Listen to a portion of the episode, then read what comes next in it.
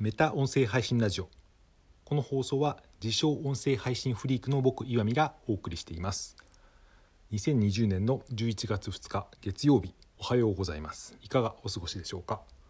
今日は現時点で最も現実的な音声配信で稼ぐ方法というテーマでお話をします。最近音声配信がとても盛り上がっています。 Voicy とか stand.fm ポッドキャストなど音声プラットフォームの人気も高まっていてニュースでも音声メディア関連の話題を目にすることも増えてきました。音声配信は誰にでも簡単に始められるのが大きな特徴で最近は音声で発信を始める人増えてきました。中には今のうちに始めておけば音声配信で多少の収益を得られるようになるかもという下心で始めた人もいるかもしれません。動機によらず新しいことを始めることは素晴らしいことだと僕は思っています。音声配信って稼げるのかなとかそのうち稼げるようになるのかなと気になっている人は多いのではないかと思います。僕自身はここ数年多くの音声配信アプリを使って有名無名にかかわらずたくさんのコンテンツを聞いてきました。1年前に自分でも発信を始めて今は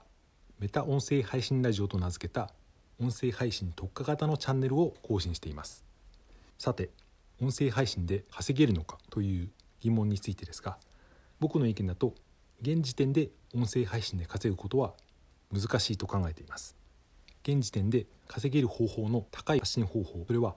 音声配信の情報を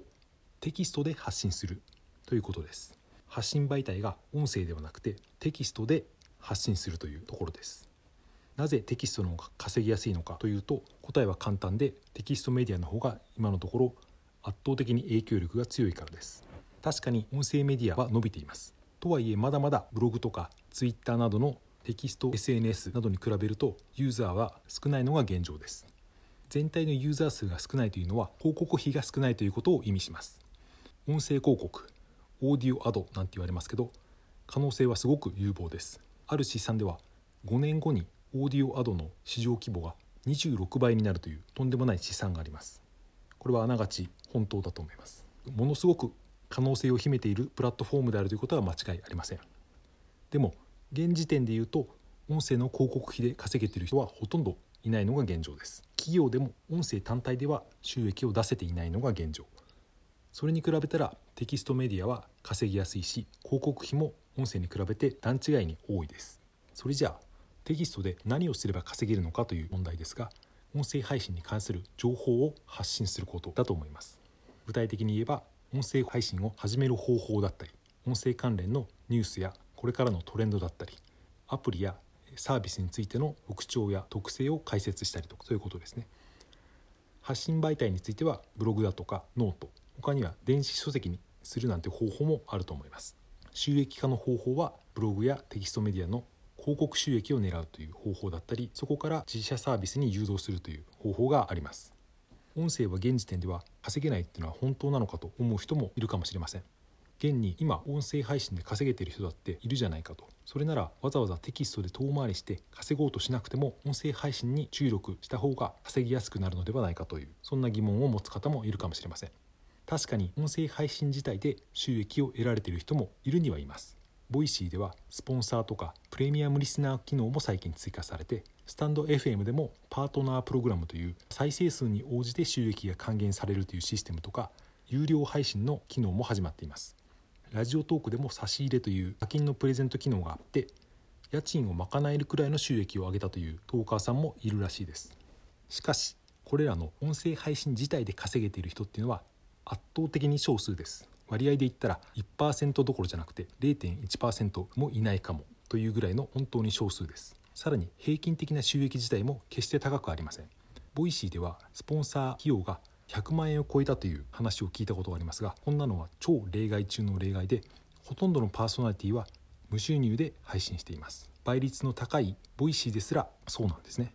ランキングが上位のイケハヤさんも Voicy 単体では無収益だという話をしています。 stand.fm のパートナープログラムも認定されたパーソナリティになる自体が難しい上で収益自体もそれほど高くありません。トップの配信者でも聞くところによると月間の再生数は2万回から3万回。それでも十分にすごいと思うんですがそれによるパートナープログラムの収益還元のは3万円から5万円だと推測されます。つまり音声配信で稼げている人は全体的に見れば圧倒的少数でしかも収益自体も決して高くないというのが現状です。さらに現状で音声配信で稼げているごく少数の人は音声配信以外でも稼げている人がほとんどだと思います。もともと Twitter のフォロワーが何万人もいたりとか YouTube の登録者が何万人もいたりしてそこの広告費で稼げている人とか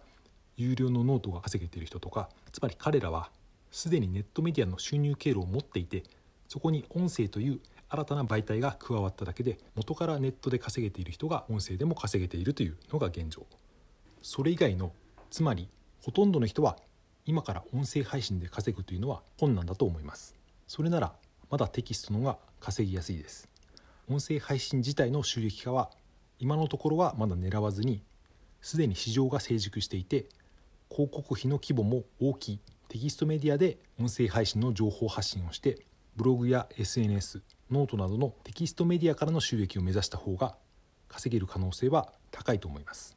stand.fm のパートナープログラムで月3万円ですら稼ぐのは上位本当にトップ層の数人ですけどブログのアフィリエイトやアドセンス収益で3万円を稼ぐ人は日本だけでも何万人もいます。音声配信が伸びているとはいえ現時点ではまだまだ成熟の途中です。広告費を狙えるほどの市場にはまだ至っていません。今の時点でより多くの人が稼げる可能性の高い方法はテキストメディアでの発信だと思います。しかしこの状況も数年後には変わると思います。音声市場はまだ成熟の途中ですがそれと同時に急激に成長している市場であるのは間違いないです。ボイシースタンド FM も Radiotalk もですねここ最近で数億円規模の資金調達をしています。投資家たちも音声配信サービスがこれからさらに伸びると確信しているんだと思います。新聞やニュースでも音声配信関連の企業が取り上げられることが多くなっていたと思います。海外を見ても音声メディアの人気は高いです。アメリカでは音声配信を利用していると答えた人がすでに3割以上いるらしいです。中国でもヒマラヤという音声配信アプリのダウンロード数が数億回個人で何億円も稼げるポッドキャスターもいるという話を聞いています。日本でも数年遅れでこんな状況に追いつく可能性はあると思っています。だから音声配信は伸ばしつつ同時にテキストでも情報発信をするというのが現在のベストだと僕は思います。それじゃあお前自身は音声配信の情報をテキストで発信をしているのかと思われる方がいるかもしれません。宣伝になってしまうんですが最近僕は新しくブログを立ち上げました。ブログのタイトルは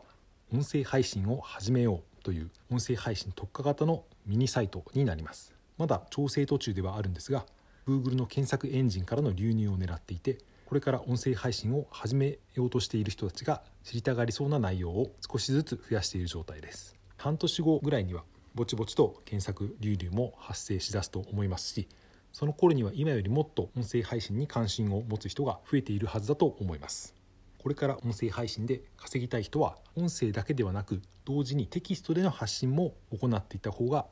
短期間で稼げるようになる確率は上がると思います。それではお互いに頑張っていきましょうということで今日の話は終わりにしたいと思います。最後まで聞いていただいてありがとうございました。今日も良い一日を。いってらっしゃい。